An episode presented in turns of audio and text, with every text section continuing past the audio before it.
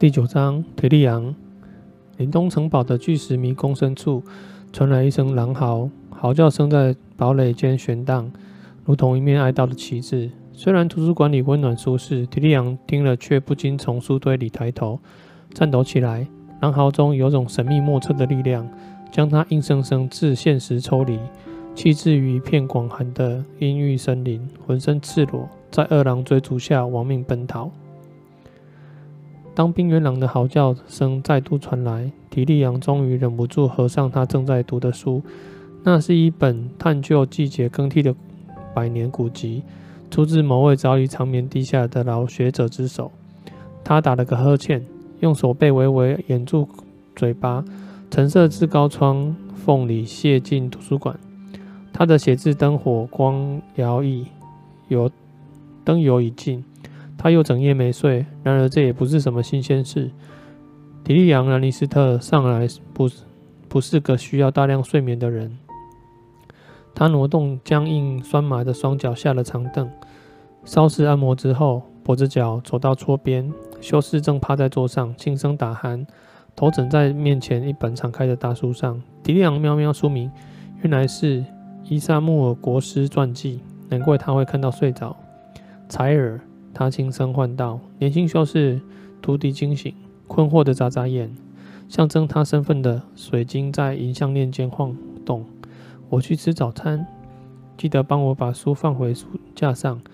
不过动作轻点，这些瓦雷利亚卷轴的羊皮纸很脆弱。伊弥顿的战争兵器是一部很稀有的书。我这辈子只看见你这份抄本。”采尔还没完全清醒，朝他打了个大哈欠。提利昂耐着性子又重复了一遍，然后拍拍修士的肩膀，让他去工作。走出门外，提利昂深深吸一口清晨的冷空气，接着费力地走下环绕藏书塔那一级级陡峭的螺旋梯。阶梯高窄，他的脚却短小畸形又扭曲。旭日还没高过林东城城墙，但教场里已有不少人开始练习。桑朵克里冈刺耳的声音传了过来。那小子拖拖拉拉的还不断气，早点死了不挺干脆。提利昂往下看，看到猎狗站在年轻的乔弗里身旁，周围簇拥着一群侍从。至少他没吭半声。国王子说：“吵的只是那只狼，吵得我昨昨晚快没法睡了。”克里冈的随从为为他戴上黑甲头盔，他高大的身躯在硬土地上拉下长长的影子。假如您高兴，我去叫那纸东西闭嘴。他躲过打开的面罩说。这时，他的随从从将长剑递上，他试了试剑的重量，在清晨的冷空气里比划了几下。在那身后，广场上传来金属交击的声音。王子听了这主意，似乎很高兴。叫狗去杀狗，他叫道：“反正林东城里多的是狼，少他一条史达克家也不会发现。”提利昂跳过最后一阶。一级阶梯下到场子，好外甥，真不好意思。他说：“史塔克家的人数会人会数数，不像某位王子，连六都算不到。”乔佛里至少知道脸红。有声音，桑朵道。他故意从面罩里向外瞧，左顾右盼的道：“莫非是空气中的精灵？”王子笑了。每次他的贴身护卫作假演戏，都能把他逗得咯咯笑。提利昂早就不以为意。下面。高大的桑朵往下瞟了一眼，然后假装刚发现似的。原来是提利昂小少爷，他说道：“请您原谅，我方才没见您站在这儿呢。我现在没心情跟你计较。”提利昂转向他的外甥乔弗里：“你快去拜见史塔克公爵和夫人，不然就晚了。你要向他们表达你的哀悼，哀悼，请他们宽心。”乔弗里听罢，立刻露出少不更事的暴躁脸色：“我请他们宽心有什么用？”一点用都没有，提利昂回答。但这是应尽的礼数，不然大家会注意到你的刻意缺席。那斯塔克小孩算什么东西？乔弗里说：“我可不想去听老女人哭哭啼啼。”提利昂·兰尼斯特踮起脚尖，狠狠地甩了侄子一个大耳光。男孩的脸颊立刻红肿起来。你敢再说一句，提利昂道，我就再扇你记耳光。我要去告诉妈妈。乔弗里喊。提利昂又打了他一个巴掌。这下子他两边脸庞。脸颊都一般通红了，随你去跟他怎么说。提利昂告诉他，但你首先给我去乖乖拜见史塔克公爵夫妇。我要你在他们面前跪下，说你自己自己感到非常遗憾，说即便是微不足道的事情，只要能让他们关心，你都愿意赴汤蹈火，在所不辞。最后还要他们献上你最诚挚的祝福。你听懂了没？听懂了没？男孩子一副渲然欲泣的模样，但还是勉为其难的点点头，然后转身捂着脸颊，横冲直撞的跑跑离广场。迪利昂目送他远去。一团黑影突然笼罩住他，他转过头，发现高大的克里冈正如同峭壁般阴影彻彻底逼近，朝他逼近。烟煤煤烟煤烟色的黑甲宛如在璀璨的阳光中的污点。他已经放下了头盔上的面罩，面罩的形状是一只咧嘴咆哮的凶狠恶犬，令人触目惊心。不过提利昂认为，比起克里冈那张烧得稀烂的脸，这面罩已算美得太多。大人，王子不会轻易忘记您刚才对他的举止。猎狗警告警告他。克里冈的声音从头盔里传来，原本的狞笑成了空洞的轰隆。他记得最好。提提利昂兰尼斯特回答。哪天要是他忘了，你这条狗可要好好提醒他。他环视广场，又问：“你知道我哥哥在哪儿？正正与王后共进早餐。”啊哈，提利昂。他半敷衍地朝桑朵克里冈点头答谢，然后提起那双畸形的腿，尽全力快步离开，心里可怜今天守卫和猎狗过招的骑士，那家伙正在气头上。客房里的早餐里摆了一桌冰冷而了无生气的餐点，詹姆、瑟西和公主、王子们坐在一起，低声交头接耳。老伯还没起床，提利昂没等到他们招呼，径自在餐桌前面坐下。姐姐用那种打从他出生起便惯有的鄙视眼神瞟了他一眼。国王根本没睡，他整晚和史塔克大人在一起，难过的心都快碎了。咱们的好老婆那颗心倒是挺大的。詹姆慵懒的微笑。提利昂很清楚哥哥那对凡事都满不在乎的个性，因此不想跟他计较。自己过去那段惨痛而漫长的童年岁月里，只有詹姆对他有过那么一丝感情和尊重。光为这一点，提利昂就不愿跟他计较任何事。侍者迎上前来，我要面包。提利昂告诉他，两条这种小鱼，再配上一杯上好的黑啤酒。哦，还要几片培根，记得尖椒一点。仆人鞠了躬，告退之后，提利昂转头面对他的兄姐。这对孪生兄妹今天都穿着深绿色的衣服，正好搭配他们眼睛的颜色。金色的卷发呈呈现出时髦的波浪。金丝在他他们的手腕、指尖和项颈上闪闪发亮，两人看起来真像一个模子刻出来的雕塑。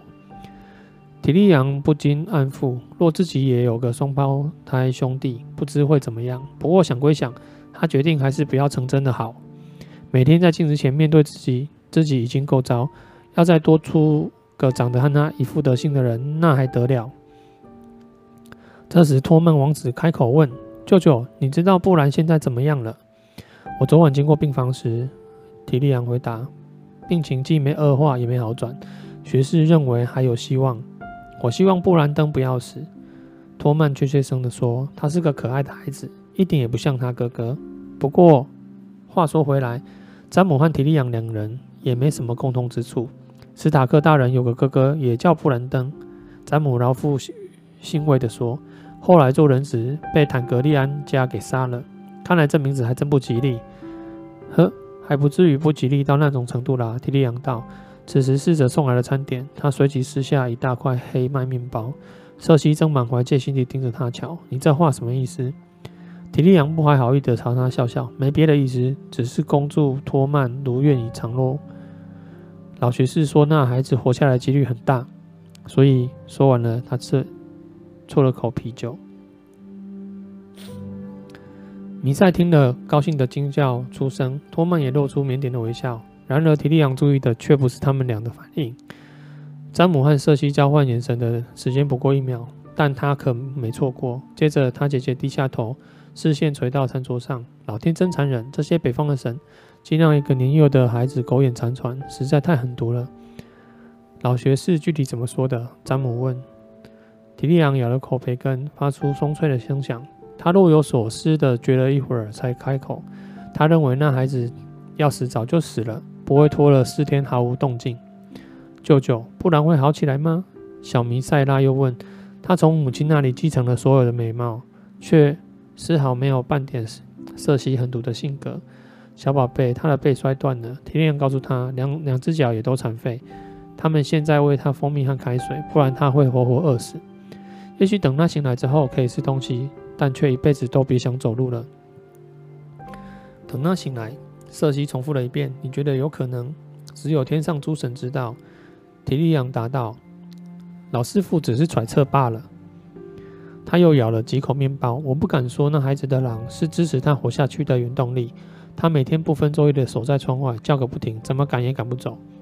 老师傅说他们曾关上窗子，如此以为如此便能减少噪音。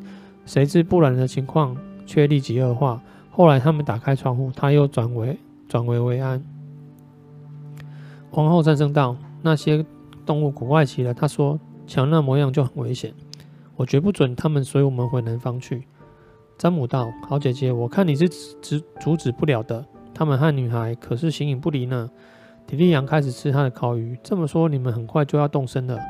我还嫌不够快。瑟西说。接着他突然皱眉：“我问，那你呢？诸神在上，别跟我说你想留在这种鬼地方。”提利昂耸耸肩：“班扬史达克要带他哥哥的私生子返回守夜人军团。”我打算跟他们一起走，好亲眼见识见识传说中的绝境长城。詹姆笑道：“好弟弟，你可别玩得太高兴，也当起黑衣兄弟啦。”提利昂哈哈大笑：“呵，叫我打一辈子光棍，那怎么成？全国的妓女妓女都会抗议的。放心，我不过是想爬上长城，对着世界的边缘撒泡尿罢了。”瑟西霍地起身：“够了，别当着孩子们说这种粗话。”托曼、米塞拉，我们走。他快步离开餐饭厅，仆人和孩子簇拥而在后。詹姆·兰尼斯特，詹姆·南尼斯特用他那双冰冷闭眼打量着他的弟弟。如今史塔克的生儿子生死未卜，我看他绝计不会放心离开林东城。如果劳勃下了命令，他肯定会走。提令啊！